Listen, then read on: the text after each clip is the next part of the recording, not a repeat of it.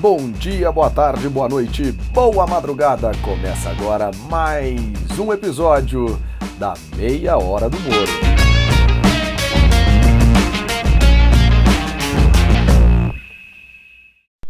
Começando mais um Viajaria Cast, nosso podcast de viagens e já já com as vinhetas certinhas para falar exatamente o nome do podcast. Hoje falaremos de um destino na Indonésia, um país bem distante daqui e que não é exatamente também o destino mais conhecido, mais tradicional da Indonésia, como Bali, como Gili, que é a cidade de Yogyakarta. Ou Joja, né?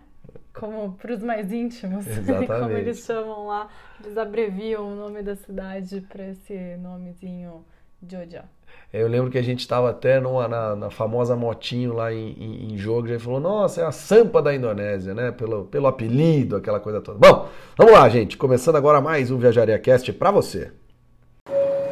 Começa agora o nosso Momento Viajaria. Aquele momento para viajar sem sair do seu podcast.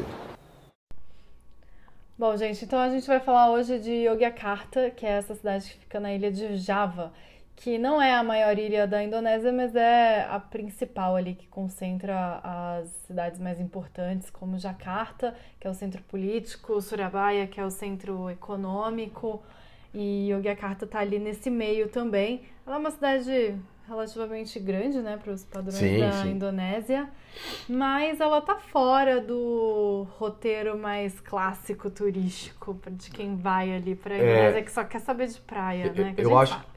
Eu acho que eu conseguia enumerar, Mari, pelo menos uns, uns cinco destinos turísticos assim que o pessoal pensa antes de Yogyakarta, né? Tem Bali, e aí Bali, gente, eu vou só fazer um parênteses aqui, a gente não tá falando de Bali hoje, mas Bali é uma ilha de 5 milhões de habitantes. Então não é aquela ilhinha paradisíaca da Indonésia e tal. É um lugar de 5 milhões de habitantes. Tem flores, tem Komodo, tem Bornéu, onde tem orangotango, tem eh, a própria capital, Jakarta, tem os montes Bromo e Gen, na ilha de Java. Mas Yogyakarta é um lugar especial, né, Maria? É um lugar que tem, É, esses principais destinos da Indonésia estão sempre muito ligados às praias, sem dúvida. né, ao surf e tal, mas Yogyakarta fica no meio da ilha, então ela fica um pouco fora desse roteiro por causa disso, né? Um pouquinho longe, tem que pegar um voo um pouquinho mais comprido para chegar até ali, mas tem duas coisas ali na, cidade que valem muito a pena a visita. Exatamente. Os dois, os dois templos super conhecidos, que são o Borobudur, que é um templo budista que ficou largado por séculos e depois encontrado por exploradores holandeses e ingleses. E ele foi todo reformado, todo, né, todo recuperado e ele é, realmente ele é impressionante. As fotos estão no Instagram. É, no papo com o Judson, daqui a pouco, a gente fala também do Borobudur e o Prambanan, que é um templo hindu, é, também de, de enorme beleza. A gente pegou um pôr do sol incrível lá no Prambanan, né, Mari? E, e- e eu, acho, eu acho que essa é uma das questões mais interessantes até para a gente mencionar a Indonésia como um todo. A Indonésia é o maior país muçulmano do mundo, do né? mundo, São exatamente. 250 milhões de habitantes, é o quarto país mais populoso do mundo. A Indonésia, gente, vou falar a real para vocês, eu não tinha muita ideia do tamanho da Indonésia. São 17 mil ilhas e da pontinha da ilha aqui de Sumatra, que é a mais a oeste, até a última pontinha lá da ilha de Guiné, é mais ou menos a distância entre Londres e Bagdá. É, é- é- assim, é, é realmente um planeta a Indonésia. Cada ilha tem seu idioma, cada, cada sua cultura, sua né, cultura, sua religião.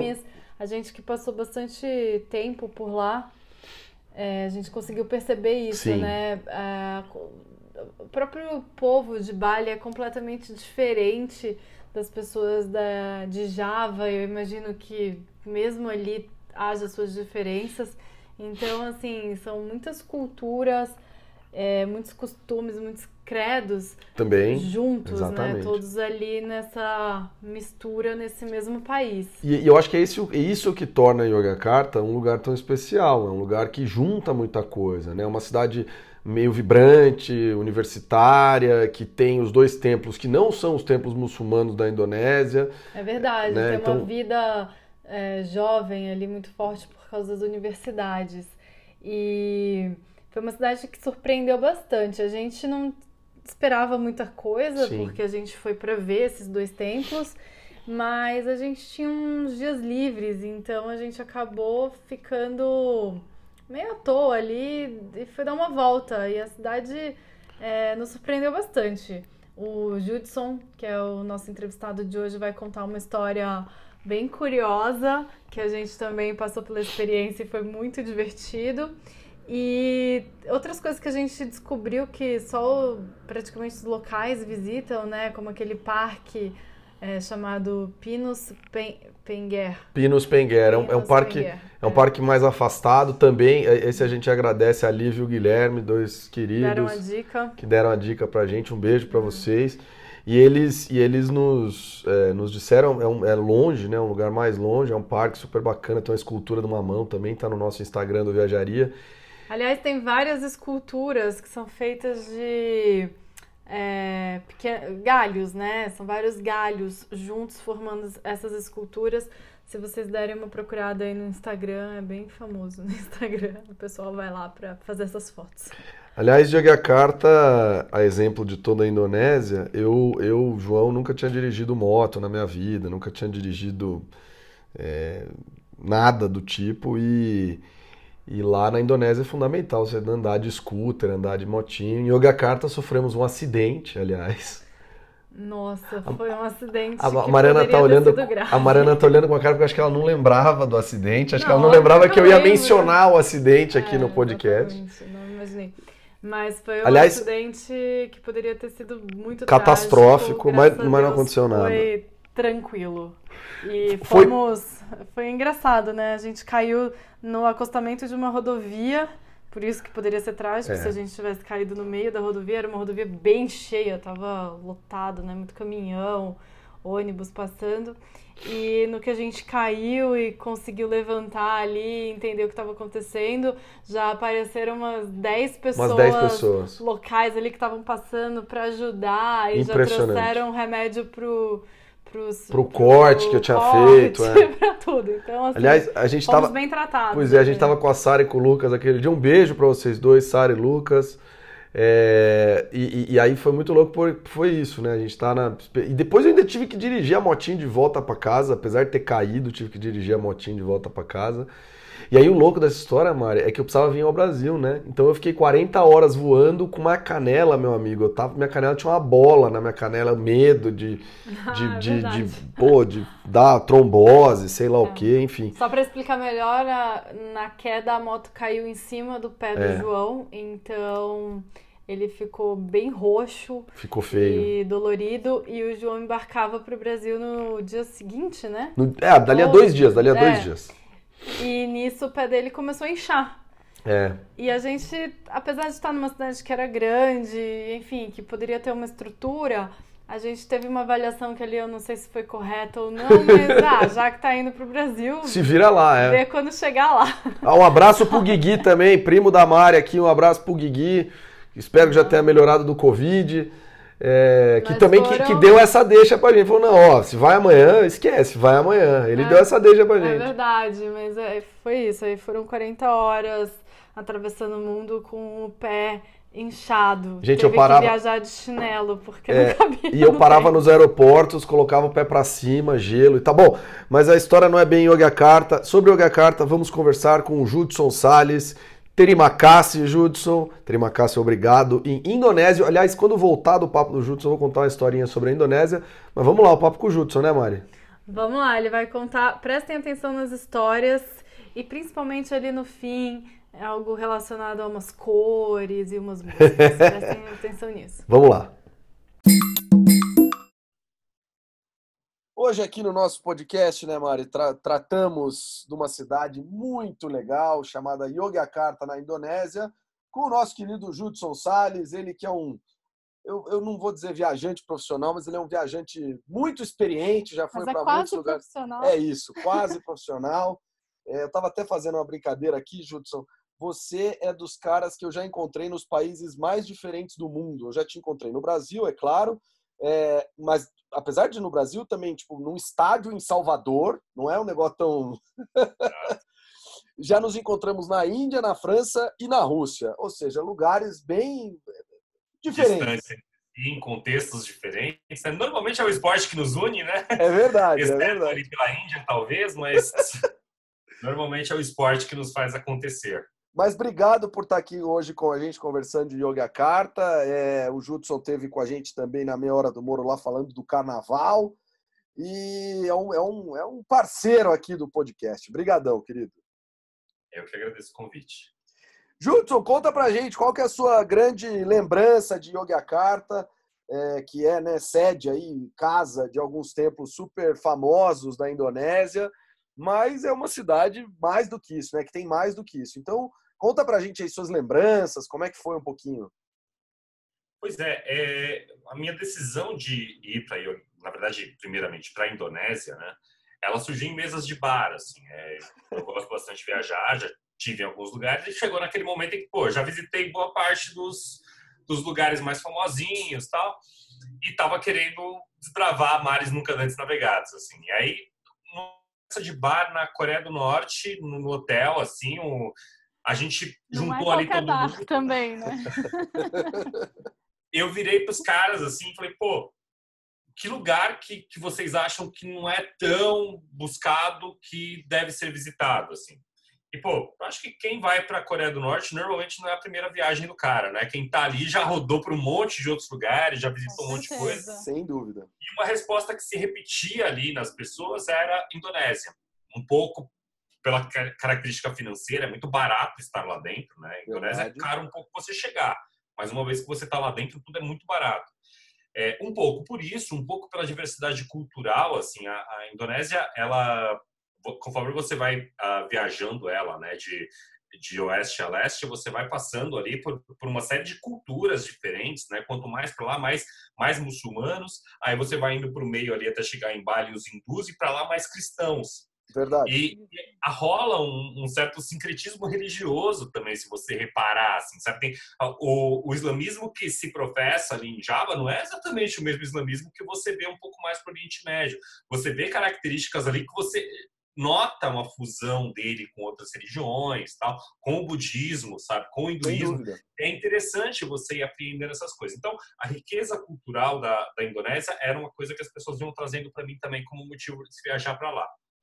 Bom, calhou que eu fui para lá, tem ali o, o que todo mundo quer ver da Indonésia, o mais famoso, talvez seja a Bali propriamente, ou, ou indo um pouco mais para lá, os dragões de Komodo e etc. Mas eu queria buscar algo que fosse um pouquinho diferente também. Aí nas buscas eu, eu fui parar em Yogyakarta. Yogyakarta me chamou a atenção a princípio pelos dois maiores monumentos que eles têm por lá, o Borobudur e Parambanang. Né? Exatamente. Né? Parece de batucada, né? Acho que talvez o som da batucada que Acho que aquilo me chamou para ir para lá. E uma vez lá, cara, acho que, claro, os monumentos são certamente inesquecíveis, são highlight muito forte da minha viagem. Mas uma coisa que me seduziu muito em Yogyakarta foi um pouco dessa beleza do dia a dia, assim. Por quê? É, eu não sou daqueles viajantes hipsters que acham que lugar legal é só lugar que ninguém nunca conheceu. Pelo contrário, minha cidade favorita é Paris e, e acho que lá é, por mais que seja apinhado de turista, tem um monte de coisa legal também. Então, não sou dessas pessoas que ficam, ah, eu só gosto daquele lugarzinho escondido que ninguém foi. Eu gosto, sim, de lugar movimentado. Mas também gosto de apreciar o outro lado da coisa, que é quando você chega numa cidade que não está acostumada a receber turista, que é o caso de Yogyakarta, que os caras te recebem lá de um jeito muito diferente. Primeiro que você é uma atração para eles, como eles são uma atração para você. Então as pessoas se abrem muito para conversar com você. As crianças que estão ali em volta de você, elas pedem uma foto, elas querem ouvir um pouco de você aquele inglesinho é que é meio sofrido, bastante. não é um bom inglês o que eles falam lá, mas falam, assim, e aí você consegue se comunicar com a galera, você consegue bater um papo, você consegue ir se enfiando nas portinhas. Uma história interessante para mim foi bem no meu primeiro dia, assim, eu, eu, queria comer um prato que todo mundo dizia que era o prato típico lá da região, que era o gudek. Dei um Google lá no, no TripAdvisor para ver o, o, que, que eu achava de onde eu poderia comer e achei um restaurante que disseram que tinha o melhor gudek da cidade. Então, vamos caminhar até lá. Chegando lá, o restaurante estava fechado. Estava rolando um evento privado, um casamento. Uh. E, cara, os casamentos lá eles são muito diferentões, assim, as roupas, né? A noiva entra de preto, sabe? Tipo, era um negócio bem diferentão. Tem uns, umas carro, elas chegam numa carruagem com os cavalos brancos e uma espécie de uns batedores, assim. Aí você chega na porta do restaurante, tem um monte de placa, parece velório, cara. Tem um monte de coroa de flores, aí a família, não sei tal, manda suas saudações, um monte de placa, assim, sabe? E eu chegando lá, meio envergonhado de ter ido parar naquela situação, todo mundo me recebeu de uma forma extremamente simpática. A mãe da noiva me chamou, ah, eu sou a mãe da noiva, tá? E eu com a câmera na mão, então eu ficava tirando foto de todo mundo, as pessoas sorriam, etc. Foi uma experiência de receptividade interessante, de contato com uma visão diferente do que é uma cerimônia de casamento, sabe? Tipo, sem não dúvida. comi o deck, fui embora da Indonésia depois sem nunca ter comido o tal do prato, mas acho que eu ganhei. mas você viu o casamento, né? Porra. Eu acho que se eu estivesse numa cidade grande, num lugar acostumado a receber turistas, eles estariam incomodados com a minha presença ali com uma câmera, sabe? O, o estrangeiro com, que vem ali para atrapalhar o seu evento porque ele está te exotizando. Não, para eles aquilo era, pô, que legal que você tem interesse no, no, no que é a minha cultura, sabe? Então isso foi uma coisa muito bacana. É, um outro aspecto de vida comum assim que, que eu vivi por lá, assim, tem um, uma praça bem grande, eu não vou conseguir lembrar agora o nome da praça propriamente, mas é, ela é, é bem central em Yogyakarta. E essa praça gigantesca tem duas árvores enormes ali no meio dessa praça, que as pessoas fazem uma brincadeira bem tradicional deles de você ir para uma ponta da praça, fechar o olho e atravessar a praça de olho fechado. Você, tem, você não pode fugir das duas árvores, tem que passar no meio delas. Cara, tem uns 100 metros entre uma árvore e outra, mas é muito difícil passar de olho fechado. E você vê um monte de gente, sabe, fazendo isso, né, porque parece que te traz boa sorte, alguma coisa assim. E em volta da praça, especialmente nas noites, assim, a, a galera exercitava muito um hobby que eles têm lá, que são uns carrinhos. É, é mais comum você ver Fusca. Mas eu vi um outro carro diferente de Fusca também. Eles eh, dão uma turbinada no Fusca, eles tiram o motor, coloca lá umas correias de bicicleta, então ele vira um carro a tração humana, assim, sabe? E enchem o carro de luz mas assim, umas luzinhas de Natal, aí a Hello Kitty, assim, é uma coisa bastante infantilizada, assim, neon, piscante, musiquinha tal. A gente tá rindo aqui porque a gente lembra muito bem desse É, não, carrinhos. a gente agradece que você nos avisou, é. lembra muito bem dos carrinhos e a gente queria ouvir a história original, por isso que não isso. teve spoiler até agora. Segue o jogo, Judson, segue o jogo. Durante o dia, nessa caminhada do, do casamento, eu já tinha visto esses carros na rua, assim, normalmente garagem, parado, não via eles andando na rua, e eu achava curioso, por que, que essa galera tem tanto disso, assim. Quando eu cheguei à noite, vi aquele, uma multidão de carros, assim, uns é. 100 deles, assim, em volta da praça. Falei, pô, deve ser uma coisa meio roda gigante de criança, né? Você deve chegar aqui, deve ter um monte de criança. Os pais vêm trazer as crianças para brincar, etc. E tem isso mas eu vi pelo menos 50% daqueles carros ocupados por casais de jovens de 20 e poucos anos, assim, porque era um passeio romântico. Você se enfiar dentro do fusquinha da Hello Kitty e levar sua garota para dar uma volta na praça. Maravilhoso! Ah, isso é muito gostoso, isso é, é, muito legal. Até agradecemos mesmo as suas, as suas sua recomendações, dica. sua dica, porque é. a gente fez. A gente até estava com um casal que estava em lua de mel lá na Indonésia, né? O Lucas e a Sara, um abraço para eles. Já não estão mais juntos, mas não tem problema, né? A vida, o tempo passa Verdade, tal. O abraço se mantém, né? O abraço se mantém. E, e, eu acho que a coisa bem legal de jogar carta é isso mesmo que você falou, Judson. A gente estava na Indonésia, né? Que é um, é um, país totalmente diferente da gente, por tudo isso que você falou. É, e, e a gente viveu a vida normal, a vida numa cidade, a vida corrente essa praça era isso, é, os, os, as pessoas locais querendo tirar foto com a gente, pô, no Borobudur tava lá uma excursão vinda de, de Jacarta, que é a capital da Indonésia. Ah, a gente quer tirar foto com vocês, a gente quer tirar foto com você. Então, assim, eu lembro muito bem Isso é disso. é muito legal da cidade, né? Porque tem esses dois templos muito famosos que são símbolos do país, assim, e ao mesmo tempo é uma cidade que não é turística, né? Não é não é Bali, não é, enfim, o que a gente tem como clichê de uma cidade turística. E eu acho que isso é muito legal, porque é isso que você está contando. A gente consegue perceber que esses carrinhos que estão ali não são para os turistas, é para eles mesmos, né? E, e é um, sei lá, é um passeio de um dia especial, talvez, é uma coisa diferente que eles possam fazer e que a gente também consegue ver isso no dia a dia, né? Não só uma atração ali para turista ver. Isso a gente gostou muito, né? De... Sim. Yogyakarta. E, e aí... Tinha um sentimento, gente, que mesmo o turismo que a gente via de turista, eu via, esse que você falou, um grupo de Jacarta que estava lá. Exato. Eu fiz amizade com um grupo de mais ou menos 15 adolescentes do Bornéu, que estavam lá também numa, numa excursãozinha deles, isso já em Prambanã, eu, eu vi eles tentando tirar uma foto, eu falei, cara, essa foto vai ficar bonita. Eu fui lá e, pirateei a foto deles. Eu, eu fotografei eles. eles viram eu fazer isso e vieram todos para cima de mim para deixa eu ver a foto, deixa eu ver a foto. Adicionei todo mundo no Instagram eu não entendo nada do que eles estão falando, porque é outra língua, é outra coisa, mas até hoje a gente se acompanha, assim, sabe? Eu tô vendo aqueles jovens, já faz o quê? Quatro anos que eu estive lá em Yogyakarta, eles tinham 15, hoje já tem 19, então eu tô acompanhando a adolescência de que legal. do sabe? Que legal. Isso, isso foi uma coisa bem, bem interessante, bem significativa para mim. É, e aí eu até ia seguir um pouco nessa, Judson, porque, assim, o, o a grande, né, o atrativo maior de Yogyakarta são os dois tempos e eu sei que você tem uma história legal, especialmente do Borobudur, e você que é um fotógrafo de primeira, conta pra gente aí como é que foi a visita ao Borobudur. Pois é, Borobudur é um lugar especialmente fotogênico, né? Ele é o, pelo que me disseram lá, o maior monumento budista do mundo, né? O, ele não é, bem um templo, ele é um... O que é sozinho, é, é meio assim, né? O que é sozinho é a maior construção budista do mundo que é sozinha. Então, vamos dizer que aquilo Exato. lá seja só um negócio, é o maior que tem do mundo. E que vem de uma competição né, que havia entre hindus e budistas, uma competição razoavelmente pacífica, que eles foram construídos mais ou menos na mesma época, um queria Sim. fazer maior que o outro, maior que o outro. Prambanan, por conta de uns terremotos que houve dois ou três séculos depois, foi bastante destruída. Borobudur estava razoavelmente inteira ainda. E eles têm um programa de visitação bastante interessante em que você vai para lá antes do sol nascer. Então você chega lá umas quatro da manhã, mais ou menos, para fazer a subida das escadarias e ver o sol nascer lá de cima. Cara, isso tem uma somatória de uma série de coisas muito bonitas de você estar tá lá. Uma delas é que o sol nascendo em si é uma coisa que é linda, não importa onde você esteja, né? Verdade. Soma isso na, na, questão arquitetônica do próprio monumento, porque todos aqueles sinos, né, as estopas que onde ficam os, os budas dentro, tal, eles têm um, uma forma muito bonita, geram um, uma imagem muito legal. E, e, a característica muçulmana da cidade faz com que o horizonte seja cortado pelos primeiros cânticos da manhã, no momento do pôr do sol.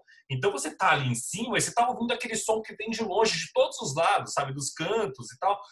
Pô, aquilo é muito bonito e é muito impactante. Então, para quem vai nessa primeira visita, você sobe com cerca de 50 pessoas, é um grupo relativamente pequeno. Então, uhum. você tem aquele aspecto de paz, dos cânticos, da beleza do, do lugar em si. Uh, ah, para quem é mais religioso, não sei exatamente a pessoa religiosa, mas para quem é mais religioso, eu tenho certeza que aquilo toca energeticamente de alguma forma, assim, sabe? Então, uh, Borobudur talvez tenha sido a experiência mais marcante para mim uh, na, dentro dessa viagem à Indonésia.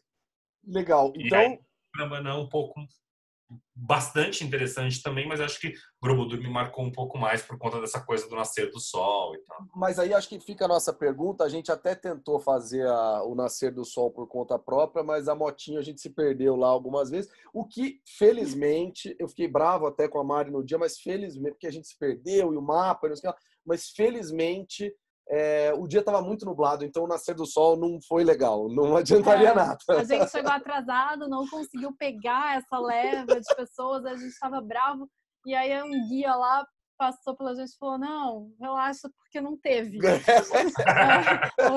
Tava muito nublado, não deu para ver o sol nascendo, então, assim, fiquem tranquilos. Mas, o que eu ia te perguntar, assim, é, é algo que é super recomendável, né, Judson? Fazer essa, esse rolê de ir antes do sol nascer. Você já fez isso em outras ocasiões também, o Borobudur é um que vale muito a pena, né? Sim, sim. Para mim é quase um ritual, né? Eu gosto muito desses dessas cerimônias de nascer e de pôr do sol, assim. Eu, quase toda viagem que eu vou, eu tento buscar algo que envolva o nascer e o pôr do sol. E lá, em especial, eu acho que foi um dos lugares mais organizadamente desenhados para isso, assim, sabe? Você percebe que tem os programas específicos focando no, no, nascer do sol, é, porque eles entendem, claro, que a geografia daquilo tudo favorece, a história daquilo favorece, sabe? Tipo, tudo aquilo contribui para que seja uma experiência especial. Eu acho que das experiências de nascer do sol que eu tive, foi uma das mais interessantes mesmo. Vale a pena acordar cedo. tem os programas, vocês tentarem por conta, eu acabei seguindo uma agência, tinha muito pouco tempo, tive três dias só em Yogyakarta, é, eu não podia me dar ao luxo do erro, então acabei não, recorrendo sim. a uma agência, mas ainda assim, cara, foi 100 reais, valores da época, uh, e 100 reais pro cara te pegar da porta do teu hotel, te dirigir por cerca de duas horas até chegar é lá no, no é. templo, te subir, descer, te deixar de volta, sabe? Tipo, é, é, um valor que eu acho que valeu bastante a pena, assim, sabe? Uhum. A, a, gente teve muitas experiências de tentar gastar menos. Tem uma especial no Vietnã foi a maior bobagem da nossa vida por isso, porque era para economizar, sei lá, 15 reais, algo assim. Mas depois a gente conta essa história, acho que você está certíssimo. É, muitas vezes vale mais a pena pegar o, o tour porque é garantido, é tranquilo, você não se preocupa, você vai sossegado, dá certo, beleza. É, que tudo é uma função do, do, da tua viagem em si, né? Vocês tinham um projeto de viagem bastante diferente. Vocês tinham mais tempo na viagem ao longo do mundo, tal. Vocês tinham até o descanso é importante? É, até não, o acaso é interessante. É, no meu caso, era uma viagem relativamente curta, eu tive 20 dias para a Indonésia como um todo, então eu precisava ser um pouco mais eficiente aí nas minhas escolhas. Mas vou te dizer que a eficiência muitas vezes vem, mesmo quando você tem um período grande, é, vale muito a pena, várias vezes vale a pena. Eu, eu, eu consigo numerar vezes que não valeria a pena e vezes que com certeza vale a pena. Essa do Borobudur, inclusive, é uma que eu tenho certeza que valia a pena fazer o tour, porque, cara, é, você já vai com o ingresso comprado, já vai com o ônibus, já sabe o caminho, já chega na hora, não tem problema nenhum. Judson, para a gente terminar aqui, alguma outra lembrança de Yogyakarta, algum outro lugar na Indonésia que você recomenda? Cara, acho que o rolê inteiro da Indonésia é muito fantástico. O Budi, uh, que é um, uma região né, de, Bali, um pouco mais ao norte, eu achei que foi algo impactante demais para mim, porque eu dei a sorte de estar lá durante a cremação de um daqueles muitos reis que eles têm por lá. E aquele ritual foi uma coisa extremamente impactante, aquela multidão toda na rua levando uma vaca gigantesca nas costas, não tem roda, é tudo, sei lá, uns 200 caras carregando um carro alegórico nas costas, assim, sabe? E, e no topo desse carro alegórico, o caixão da, da pessoa que, tava, que iria ser cremada, aquilo foi impactante pra caramba. A própria viagem de barco que eu, que eu fiz depois, saindo ali de lá eu fui para as Ilhas Gili, que é um lugar um pouco mais bataladinho, mais assim. e aí de lá, para sair de, de Flores a Lombok, ou de Lombok a Flores, uh, ah, para poder visitar a Ilha de Komodo os dragões, etc. E esse passeio de barco também foi uma coisa muito impactante, muito bacana para mim, porque você passa três dias no barco, pingando em diversas ilhotazinhas ou, ou pequenos, pequenas entradas né, de, de, rio e etc., que são muito bonitas, convivendo com uma galera interessante. Normalmente quem vai para a Indonésia também na primeira viagem, não então é você está está conhecendo uma galera diferente, que está te trazendo mais coisas sobre outras viagens para você planejar para o futuro, assim, sabe? Então, esse passeio de barco foi bem bacana para mim também. Maravilha. Querido, ó, já vou deixar o convite aqui. Quando a gente for gravar o podcast da Coreia do Norte, estou pensando em fazer uma mesa redonda com as pessoas que eu conheço que foram para a Coreia do Norte. Te avisarei. E uh, também vou avisar para a gente, quem sabe, fazer uma coluna do Jutsu aqui contando de histórias de fotos bacanas, porque a história da foto do Japão é tão maravilhosa que eu vou deixar para outro dia para o ouvinte gostar de ouvir aqui, querer ouvir. Então, quem sabe a gente faz esse acordo aí de fazer a coluna da foto do Jutsu, algo nessa linha aí. Ai, vai ter história, né, Jutsu? Mas é isso, querido. Obrigado pela presença. Putz, sempre um prazer falar contigo. Obrigada. Valeu, gente. Um abraço e se cuidem por aí. Você também. também. Valeu, um abraço. Tchau, tchau. Grande Judson, grande Judson, papo muito gostoso com o Judson, Judson que a gente encontrou na Índia, né, Mari? Também é. cabe aí um papo sobre Agra, sobre role. Pô, sobre role cabe um belo papo. Nossa, cabe. De como a gente adorou e odiou ao mesmo é, tempo. mas, mas, é outra, é outra história. história. Outra. Mas de qualquer forma, acho que a ideia ficou boa de, de convidar o Judson para um quadro sobre fotos legais e fazer esse quadro. Acho que a partir do próximo a gente já consegue, hein, Mari? Ter um quadro fotos de viagem, assim, e aí cada Sim. convidado conta uma historinha de um, dois minutos. Tá lá. Próximo quadro do Viajaria Cast é o Fotos de Viagem. Vamos lá. Mas quem quiser, acessa o Instagram do Judson, 404 destinos. Tem muita foto bacana. O cara, o cara é um fotógrafo amador de primeira. Mas manda muito bem. Mas vamos contar a história do, da nossa vivência lá no Fusquinha Colorido, Mari, no Fusquinha das Luzes. Pois é. Eu acho que foi o próprio Judson que tinha foi isso, foi isso. contado isso pra gente. Fomos atrás. Chegamos lá na praça à noite, já tava Bombando. lotado desses carrinhos Bombando coloridos. real. A gente achou muito engraçado, ficou ali observando e decidimos dar uma volta em um também. 40 mil dinheiros. A propósito, gente, quantos- a? s- 13 mil dinheiros valem, é, valem, valem, valem 10 dólares. 1.300, não, 13 mil dinheiros valiam 1 dólar. Então, assim, claramente você vai ser mi- mi- milionário na Indonésia. Não importa o que aconteça. 80 dólares é um milhão de dinheiros, de rúpias indonésias. Então eram 40 mil dinheiros. Para dar uma volta. Pois é, e a gente foi dar essa volta e a gente podia escolher a nossa música. É, tinha lá um. Tinha um cabinho ali pra você colocar no seu celular e jogar a música pras caixas de som do seu carrinho, né? É, porque, porque é isso, o carrinho era só a casca de um Fusca e de uma Kombi com coisa de pedalar, mas tinha um negócio de som maravilhoso, assim. É pé, pé, pé. É. Exato. E como o João mencionou lá no início, a gente estava com um casal de amigos que a gente conheceu em Yogyakarta é, Um pouquinho antes, tomando sorvete. Tomando sorvete. o, o- Lucas perguntou, pô, mas tem de maracujá? Eu falei, pô, maracujá, hein? Longe de casa, amigão. E aí a gente acabou andando bastante junto lá na Indonésia. Isso, e eles estavam com a gente e eles escolheram um funk pra tocar. Vocês já sabem qual funk, provavelmente, né? Saudoso Mr. Catra. E a gente começou a dar a volta com, essa, com as músicas dele tocando, até que. Conta aí, João, o que aconteceu? Uai, até que daí a gente chegou de volta, na verdade, no lugar e o moço começou a dar risada, igual o Mr. Catra, o rapaz lá que meio que controlava o som do- da, do- da propaganda do lugar, meio que o tiozinho. E a gente até falou pro tiozinho assim: fala aí, tiozinho, fala aí, vai começar a putaria. e ele deu um jeito de falar no indonésio dele lá, ele esse negócio muito a maluco. falar isso.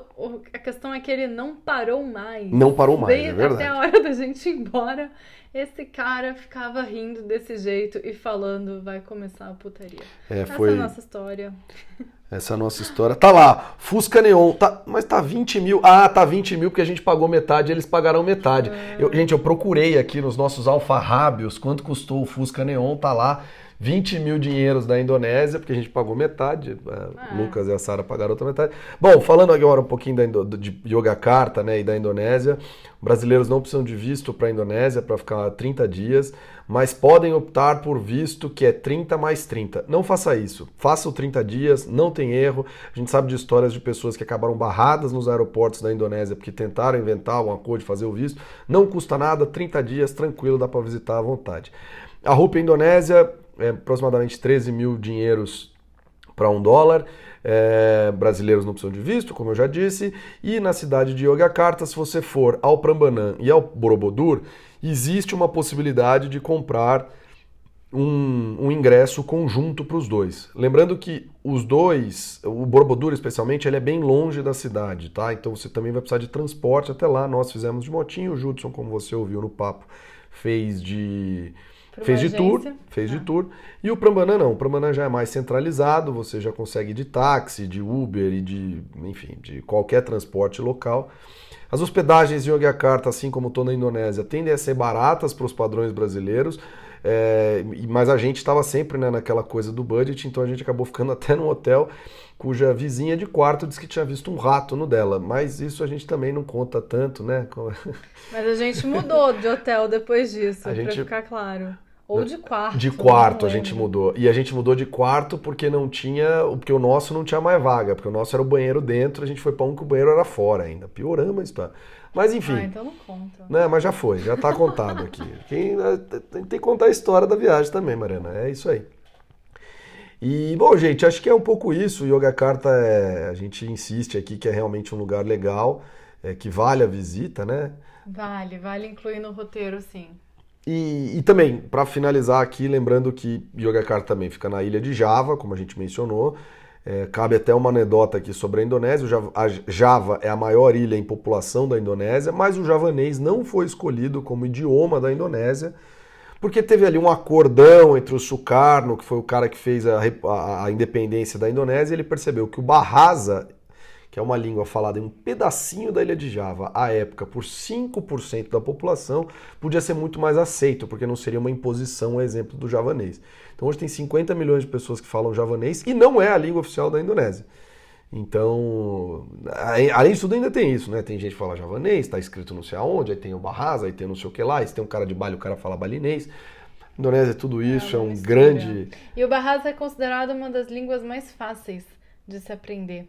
É, eu não lembro agora os detalhes, mas. Ela, ela tem poucas é, conjugações, tem é, poucas flexões, não declina. Os verbos ela é bem simples. são fáceis, não tem tantas é, pessoas, né? É, não tem. Conjugar. Exatamente. Então é considerada uma das línguas mais fáceis de se aprender. E ela é falada tanto na Indonésia como na Malásia. Enfim, gente. Quaisquer outras dicas, peça pra gente no Instagram do Viajaria. Estão aí as fotos lá de Yogyakarta.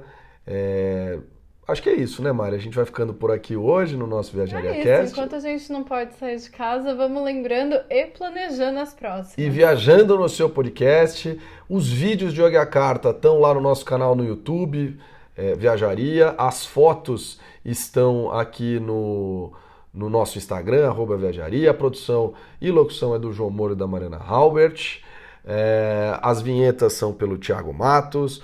O nosso logo é pelo Fernando Macedo, grande Homem Grito, saudade do Homem Grito, um abraço pro Homem Grito. E para e pro Fidelis, que nos apresentou o Homem Grito, Fidelis está lá na Palestina, um abraço para ele. Mari, fica tranquila, não bate muito o microfone aí não, fica cegada, pode ficar tranquila. Ela tá com o lapela assim meio enroladinho na camiseta, mas tá tudo bem. É... E um abraço, e o Felipe Rodrigues, nosso querido, que está lá na Nova Zelândia também, que faz o nosso, fez nosso site, e aí já, daqui a pouco teremos em breve novidades com essa com esse fim. Então vamos ficando por aqui. Mari, aquele obrigado em indonésio, em Barrasa, para a gente finalizar. Terima kasih. Terima kasih. grande abraço.